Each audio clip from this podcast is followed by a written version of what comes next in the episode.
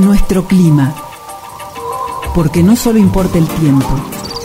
Acompáñanos a conocer el clima de nuestra ecorregión patagónica. Y aquí volvemos, te dije, no se vayan, porque viene lo mejor. Muy bien, por supuesto. Y ahora vamos a hablar del clima. Con María del Carmen de Con María del Carmen de que si hay alguien que sabe de clima es ella. Y hemos estado tratando distintos temas, tratamos la helada, hablamos de la niebla y también hablamos de ciertos eh, dichos, eh, creencias populares. Y creo que hoy vamos a hablar de una de ellas, María del Carmen, ¿es así? Sí, buenos días a todos. Y sí, vamos a seguir con, con nuestro tema de clima. Y hablando de otro dicho eh, en realidad ah, vinimos hablando de las heladas y nieblas en base a, creencias o dichos populares como se levanta la niebla o cae la helada. Y bueno, hoy elegí otro que muchos deben, deben conocer, que dice viento del este, agua como peste. Sí, yo lo, conozco como viento del este, lluvia como peste, pero bueno, son versiones. Sí. Perdón, viento del este, bueno, lo mismo, sí, agua. no, no, no, lo mismo, lluvia, como peste, sí, sí. Vamos a tener que llueve. Mi, versión es de la zona sur, de Bernal, de Quilmes, la tuya es más por ahí de la... Bueno, justamente... Del barrio norte. Eh, los, en los casos anteriores, los fenómenos que hablamos son fenómenos que se producen eh, con más o menos frecuencia o más o menos intensidad, pero siguen principios que rigen en cualquier parte. En cambio, este dicho, como algunos otros que hay, hacen referencia a fenómenos que se dan en ciertos lugares del país o en ciertos lugares del mundo, pero que no a veces no son válidos para otras regiones.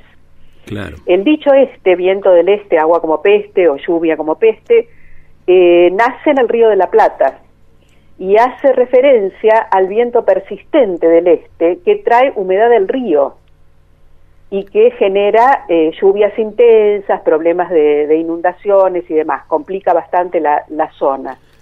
Y esto se debe a fenómenos o se relaciona con el posicionamiento de los centros de alta y de baja presión en esa región.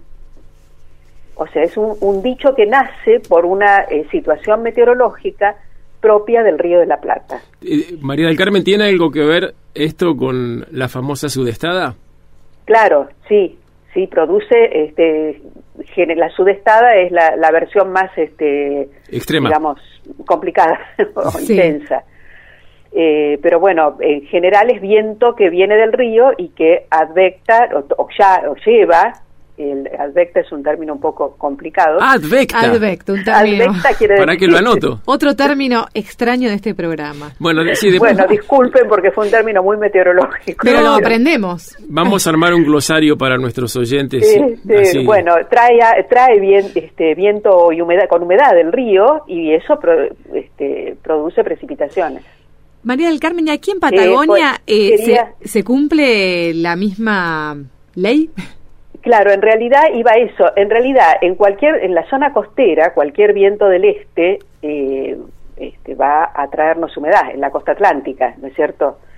Y eh, si bien esto nace y se asocia a una situación, como les decía, de presiones atmosféricas particular de la zona del Río de la Plata, en la región nuestra tenemos a veces un posicionamiento de también de un centro de alta presión en el Pacífico, perdón, en el Atlántico, que eh, hace que el viento sea del este y que ingrese aire con mucha humedad. Esto pasa en invierno frecuentemente y tuvimos hace poco una situación así, en la que ese aire húmedo y frío ingresa al continente desde el este y comienza a producir no lluvias, nevadas. Mm. Mm y las muchas de las grandes nevadas que tenemos y que comienzan en la zona costera, tal vez ustedes lo han observado, después afectan a la estepa y después no llegan a nosotros del este. El fenómeno recientemente vivido. Que es lo que vivimos recientemente. O sea, este dicho no nace en la Patagonia por ese fenómeno, en todo caso sería nieve como peste, pero este, nace en el Río de la Plata, pero bueno, eh, algo eh, no sé si decir similar, pero también asociado a los este, a las situaciones de presión atmosférica en el Atlántico, hace que muchas veces tengamos algo inusual para nosotros, que es viento del este, y que nos produce en invierno grandes nevadas. Y, y, María del Carmen, ¿y esa, ese, ese fenómeno viene en nuestro caso eh, directamente del este, más del sudeste, del, nor, del noreste? ¿Cómo se compara con, con, la sudestada de Buenos Aires? No, claro, bueno, por eso no es lo mismo, no, no son dos situaciones distintas. Eh, acá dependen también de la topografía, ¿no? Y muchas veces ingresan por el noreste, porque, pero por también cuestiones topográficas.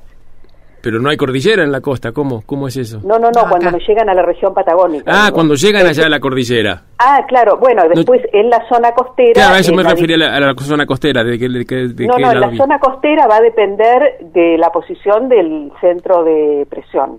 ¿Y no hay, hay alguna tendencia más eh, marcada de, del este, noreste o sureste? O, Mira, creería que no, en realidad no lo sé, pero creería que no, que depende de, las, de dónde se ubique el aire alrededor de los centros de alta y baja presión tiene una dirección de giro.